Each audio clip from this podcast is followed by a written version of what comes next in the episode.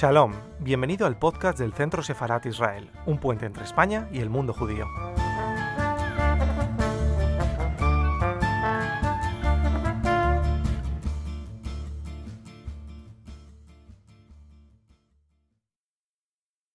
Los objetivos concretos de la conferencia van a ser eh, pues, acerca naturalmente de la colección Gurlit, contenido de las obras referidas como degeneradas por los nazis, problemas legales que plantea y giran en torno a la, a la cuestión y la devolución específicamente a los legítimos propietarios, el término degenerado aplicado al arte en relación a un más amplio debate sobre racionalismo y elementos de poder, y en tercer lugar, pues el tema de la libertad de creación que subyace eh, dentro del anterior eh, el debate con una aproximación cabalística pues, a la cuestión de libertad de creación. Quizá conocéis que el objetivo primero de Hitler era la creación de un gran museo en su ciudad natal de Linz, en Austria, y para eso pues, eh, tenía pues, eh, bueno, eh, el encargo pues, a ciertos marchantes para arrasar, pues, el, y a sus, por supuesto, todo pasa, arrasar todos aquellos museos y, bueno, y, lugares donde efectivamente se ubicaban estas obras fundamentales para llenar el, el proyecto en la ciudad de Linz. Esto, bueno, pues daba lugar, como digo, pues a, al encargo específico de estos marchantes de arte y, uh, bueno, pues uh, con el avance de las tropas hacia pues, pues el oeste, ¿no? hacia, hacia Francia, Países Bajos, Polonia y, por supuesto, Italia, una vez que toman el control fáctico de este país, eh, pues iban arrancando las manos de particulares instituciones públicas las mejores obras. Este voraz, este voraz apetito de Hitler competía a su vez con el de Goering, ¿no? que era otro, otro tenía una, una, un interés también en coleccionar obras de arte. Estamos hablando de la cifra de 5 millones de piezas de obras de arte eh, robados a judíos, museos, universidades, instituciones públicas, eh, religiosas. Eh, bueno, el museo nunca llegó a, a construirse, pero tal era la ingente cantidad de obras de arte que se iban acumulando con el avance de las tropas aliadas y el devenir de la guerra, que los nazis decidieron mm, pues, eh, ubicarlas en lugares estratégicos, entre ellos la famosa mis, minas de sal abandonadas en Alzey, en Austria, donde los famosos Monuments Men encontraron la Madonna de Brujas de Miguel Ángel, robada a la iglesia de Nuestra Señora de, Brujas, y el Políptico de Gante de Jan van Eyck, eh, robado igualmente en la Catedral de Gante. Cuadros fundamentales como el, el astrónomo de Pemer,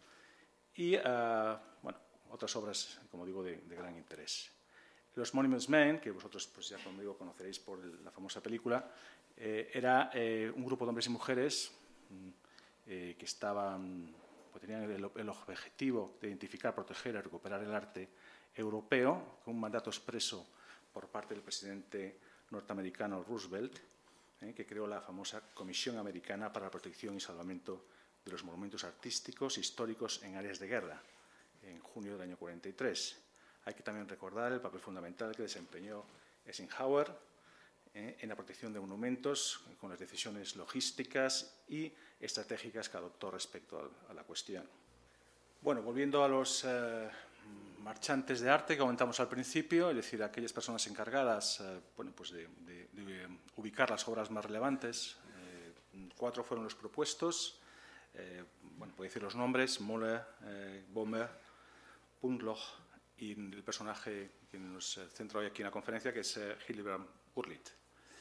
Eh, en lo que se refiere a su historia personal y, y lo que hace, digamos, de interés eh, en lo relevante a esta conferencia, eh, bueno, pues digamos que su trayectoria profesional comienza en, eh, como director del Museo de Zwickau en Alemania y digamos que el interés que tenía él era la promoción de arte moderno de los años 20 y la vanguardia más radical. Esto provocó pues, sus tensiones con su comité eh, de gestión del museo y mm, eh, el año 30 se fue despedido. Eh, por su parte, eh, ya el nuevo, nombramiento que tuvo en el Museo de Hamburgo, en el Kunstrein, que trabajó como director y que coincidió con la llegada digamos, de los nazis al poder, eh, provocó efectivamente su despido, porque tenía pues, origen, origen judío, conforme a las leyes raciales del año 39. No le quedaba otra opción que acudir al, al mercado secundario de arte, abrir una galería, que la puso a nombre de su mujer por su condición de judío, Entonces, pues bueno, a partir de ahí pues, se percataron los nazis de la habilidad que tenía y el olfato para hacer encargo, para cumplir los encargos propuestos. Y ah, bueno, pues no tuvo tampoco ninguna limitación ni reparo en escribir pues, al propio Ministerio de Propaganda ofreciendo sus conocimientos para, digamos, obtener, eh, pues, eh, bueno, hacer su trabajo para la búsqueda de arte degenerado. El ministro de Propaganda, Jovelis Goebbels, nombró una comisión de explotación de arte degenerado eh, y una serie de distribuidores en los cuales efectivamente estaba el propio Gurlitt. El, para vender eh, estas obras de arte en el extranjero, mm, pues el Gurlitt pues hizo todo tipo digamos, de, de estrategias eh, comerciales, limitadas, no obstante, al hecho de que bueno, pues la guerra iba, iba desarrollándose en el frente del, del este y en el frente del oeste, pues cada vez digamos, las posibilidades de venta eran, eran menores porque el mercado europeo quedaba pues, eh, muy, muy limitado. Eh, de tal manera que, que, bueno, que esta circunstancia favoreció para que, para que Gurlitt acaparara esas obras de arte en su poder y de alguna manera pues, justificara el hecho de que tuviese después en, en, sus manos pues, una importante ingente cantidad de cuadros, hablando de una, aproximadamente unos 1.400. Fue capturado con su esposa eh, en el castillo de Asbach, cuyo propietario era el barón von Polnitz, en junio del año 45, que era jefe del partido local nazi. Eh, afirmó que el arte que aparecía o que estaba en el castillo, que era propiedad suya, eh, bueno, pues era una cuestión personal y que aquella otra parte de su colección había sido destruido durante la guerra. En diciembre del año 50, los investigadores estadounidenses devolvieron 266 obras de arte a Gurlitt, incluyendo la famosa obra de Dos jinetes en la playa, de Max Liebermann, y el autorretrato de Otto Dix, una pintura alegórica también de Marc Chagall, y continuó comercializando arte hasta su muerte en el año 56. El informe de Monuments Men se refirió a Hitler Gurlitt como un coleccionista de Hamburgo con conexiones con las altas esferas nazis, actuaba en nombre de otros altos cargos nazis y realizó muchos viajes a Francia, de donde, llevó, donde se llevó a su país colecciones de arte. Hay razones para pensar, decía este informe, que esas colecciones privadas estaban formadas por obras expoliadas de otros países. Para los Monuments Men, Gurlitt era el marchante de arte del Führer. En efecto, en, París, llevaba una doble vida, se había instalado en un apartamento confortable donde residía con su amante, desarrollaba uh, su actividad de marchante buscador de obras de arte para régimen nazi adquiriéndolas a bajo precio a judíos necesitados de huir. En todo caso, la, la, eh, digamos que su hijo, que fue el que heredó pues, eh, toda la ingente cantidad de obras de arte de su, de su padre, Cornelius Gurlitt, era pues, una vida mucho más oscura, no tenía pues, esa, pues, eh, esa provocación del marchante, ¿no? de, que se mueve entre distintas zonas, ¿no? su doble personalidad y obviamente todo, todo lo que rodea eh, eh, alrededor de, de, Hildebrand, que es pues, mucho más atractivo como personaje, ¿no? que puede ser su hijo. ¿no? Su hijo era, era, tenía una vida aburrida, anodina, ¿eh? Eh, si no fuese porque en el año 2010 pues, fue un, en un trayecto en tren desde Zúrich a, a, a, su, en fin, a, su, ciudad, pues, eh, pues bueno, fue parado por las, autoridades aduaneras, eh, llevaba 9.000 euros y tuvo que justificar el origen de ese dinero, de tal manera que, bueno, en principio levantó cierta sospecha al, al, al verificar, al verificar eh, bueno, que, que, este señor pues, bueno, sí tenía una identidad, pero no estaba, eh, en fin, no estaba inscrito en ninguno de los eh, registros que habitualmente pues, todos estamos. No estaba de alta en actividades económicas, no tenía una pensión, no tenía un seguro de salud, no había estado casado, en fin, no tenía, digamos, uh, una trayectoria vital que, era, que fuese fácilmente detectable. ¿no? Su, eh, bueno, esto llegó a decir Vanity Fair, ¿no? lo llamó el fantasma Gurlitt. ¿no? A partir de ahí, eh, bueno, pues se levanta una serie de, cuestiones de investigación por parte de las autoridades alemanas, eh, pero bueno, lo que nosotros ahora nos, en fin, nos vamos a, a, plantear pues es básicamente pues el hecho, el hecho de que eh, de que en el apartamento encontraron pues, eh, 1.400 obras de arte eh, valoradas en mil millones, de, mil millones de euros, nada más y nada menos. ¿no? la revista Focus decía que al menos de esas 200 piezas se habían perdido durante la guerra, es decir, que no estaban localizadas ni su ubicación ni, su, ni sus legítimos propietarios. Obras estamos hablando de tal manera que, que bueno, la colección realmente era, era ingente. Eh, obras, como digo, pues, eh, de Kitchener, de Paul Klee, de Kokoschka, de Lieberman, de Marc, de Matisse, de Monet, de Munch, de Nol, de, Picasso hemos visto, Rodin hemos visto, de Rousseau, de Toulouse-Lautrec. digamos que la lista era, larga.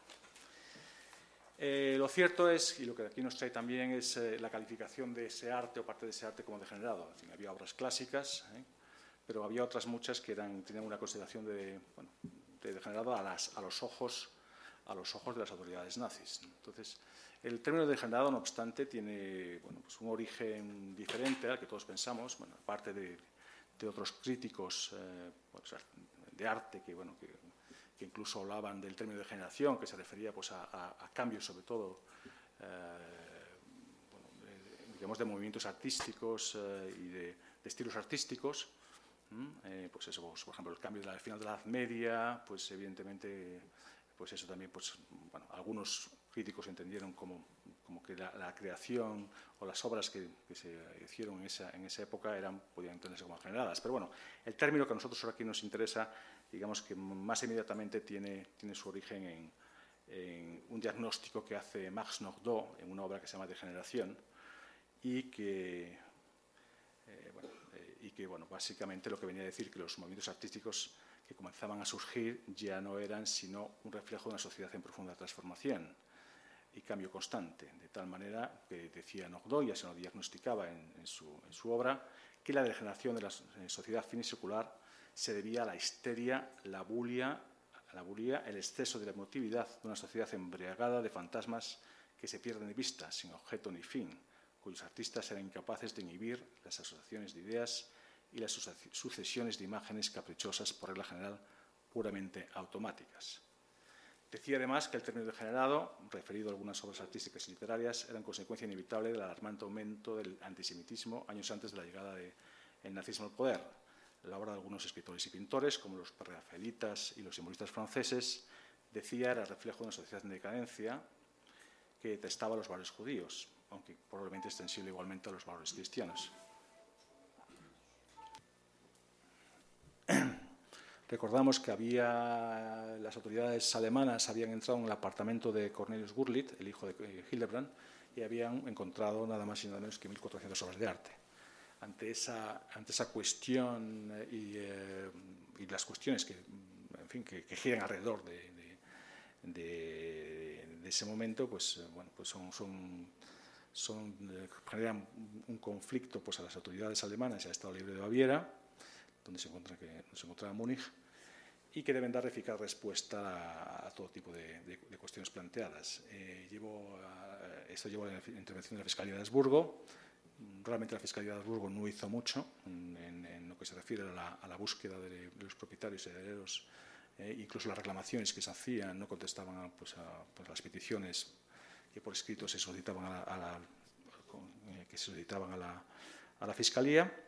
de tal manera que eh, de tal manera que, bueno, que se decide pues, establecer una, bueno, por parte del Gobierno de la República Federal Alemana un, grupo de trabajo cuyo digamos, objetivo era identificar las obras de arte eh, y, bueno, y, eventualmente a los, a los, legítimos propietarios. Este grupo de trabajo obviamente no podía disponer de las obras ni tampoco podía tomar decisiones respecto a la restitución, pues era, no tenía pues, eh, la consideración de, tribunal, ni civil ni arbitral. Y el señor Gurrit, además, podía eh, ignorar las decisiones que se adoptasen respecto a esto porque podía aplicar la, prescripción antes mencionada de los 60 años y, en todo caso, tendría que, o si había algún debate acerca alrededor de la titularidad de esos bienes, eh, él podía únicamente someterse a la decisión de un, tribunal. el grupo de trabajo mm, facilitó un informe final que publicó en el enero de 2016, en que, de las, eh, en que decía que de las 1.258 obras examinadas, 507 no habían sido robadas por los nazis, 751 obras restantes requerían una investigación adicional sin, que se encontrase que habían sido robadas. En consecuencia, había únicamente 11 obras de identidad y procedencia cierta y de esas 11 el grupo de trabajo solo fue capaz de identificar claramente a los propietarios en solo cinco casos. Debido al alto presupuesto y a sus escasos hallazgos, el grupo de trabajo recibió fuertes críticas. Cuando Cornelius Gurlitt murió en el 2014, a los 81, 81 años, en su testamento dejó todo eh, su patrimonio al Museo de Berna, al Kundesmuseum de Berna, como único beneficiario. Eh, en meses después, a finales de 2014, eh, después de una deliberación por parte del comité del, museo, aceptó el legado y anunció que garantizaría la devolución a sus legítimos propietarios en caso de que acreditase su origen ilegal, legal, quiero decir. Eh, aceptando, eh, por tanto, los principios de Washington. Eh, en, noviembre de, 2014, justo, justo en la fecha en que, en que, el museo estaba aceptando este legado, Uta Bergner, prima de Cornelius Gurlitt y otros miembros de la familia impugnaron la validez del testamento de Cornelius alegando demencia. Actualmente las obras se encuentran en el Museo de Berna, en tanto se, bueno, pues debaten cuestiones legales de, fondo mencionadas, temas de, la validez de la exposición testamentaria, y nos centraremos ahora en dos de esas pinturas que sí fueron retornadas y cuáles un poco eh, los trámites legales que se llevaron de carácter procedimental. ¿eh? Eh, y, bueno, pues en el fondo pues, bueno, revelan cómo, cómo, cómo, el debate jurídico puede de alguna manera trastocar pues, bueno, pues los esfuerzos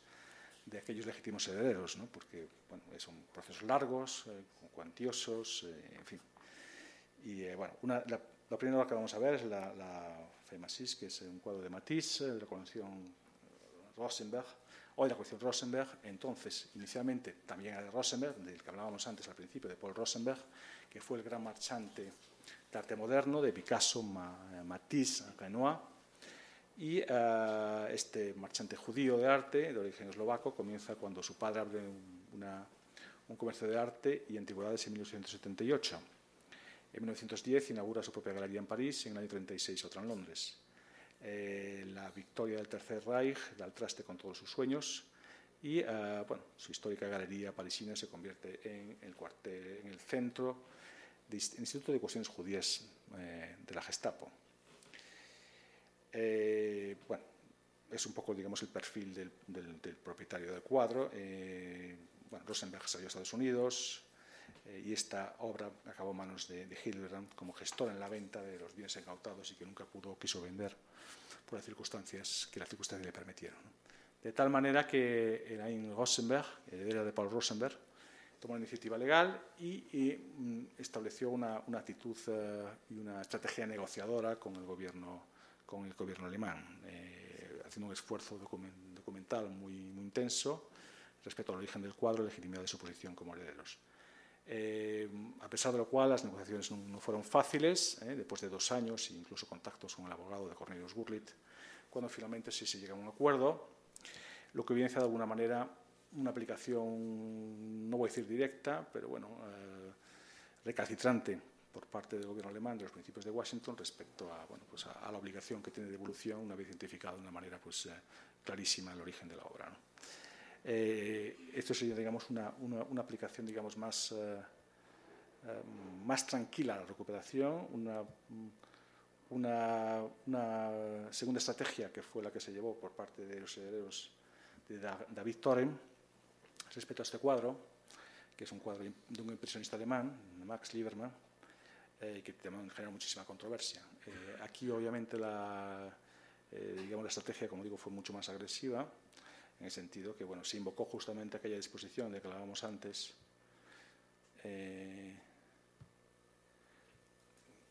que hablábamos, si recordáis, respecto, a, respecto al, al cuadro de Klimt,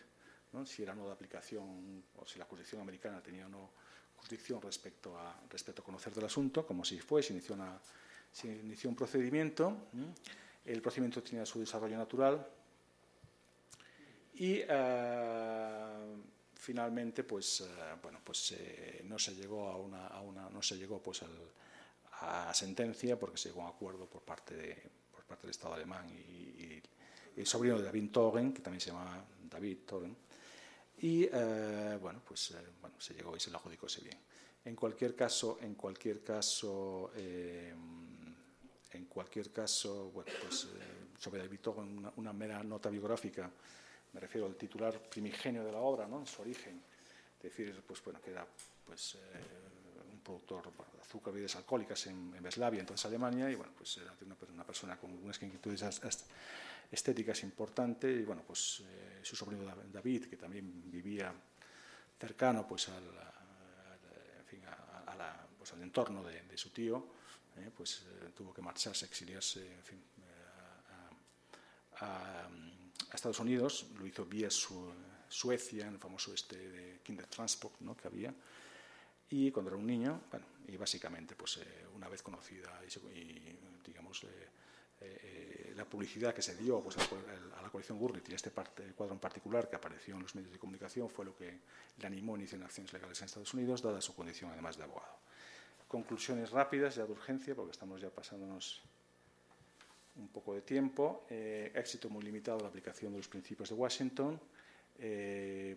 bueno, cierta actitud, tenía un punto de velocidad la actitud de Hitler eh, frente a los, a, los, a, los, judíos, pero es verdad que esto bueno, estaba, estaba digamos, eh, puesto muy en, muy en de juicio por su, en fin, por su egoísmo, eh, como pues demostró. En todo caso, la, la, ventaja colateral de todo esto es que no se perdieron esos cuadros. Vamos a llamarle fiduciario 1, es decir, el, el depositario custodio de estos cuadros fue Hildebrand Gurlitt. Eh, en segundo lugar, mm, la entrega de, por parte de eh, la herencia que recibió Cornelius como fiduciario 2, como depositario 2, que después fue, eh, y la entrega al Museo de Berna repara de alguna forma esa situación, sobre todo teniendo en cuenta que el Museo de Berna sí confirma los principios de Washington y acepta la devolución siempre y cuando se acredite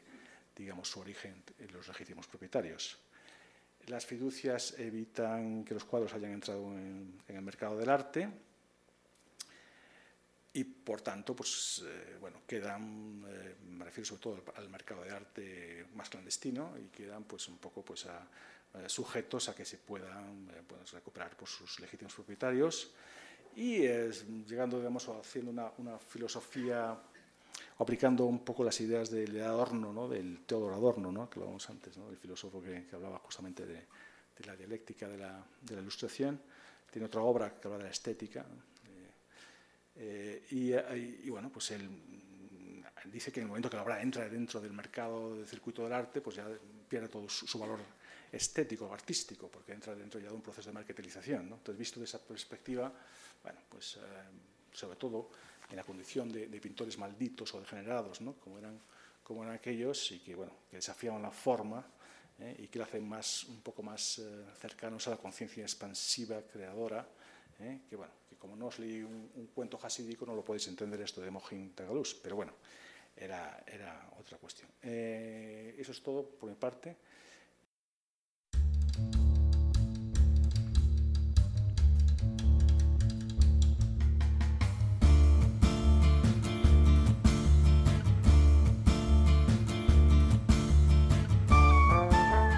Gracias por escucharnos. Recuerda que también nos puedes seguir a través de Instagram, Facebook y Twitter con el usuario arroba Centro Israel o si lo prefieres en nuestra página web www.sefarat-israel.es.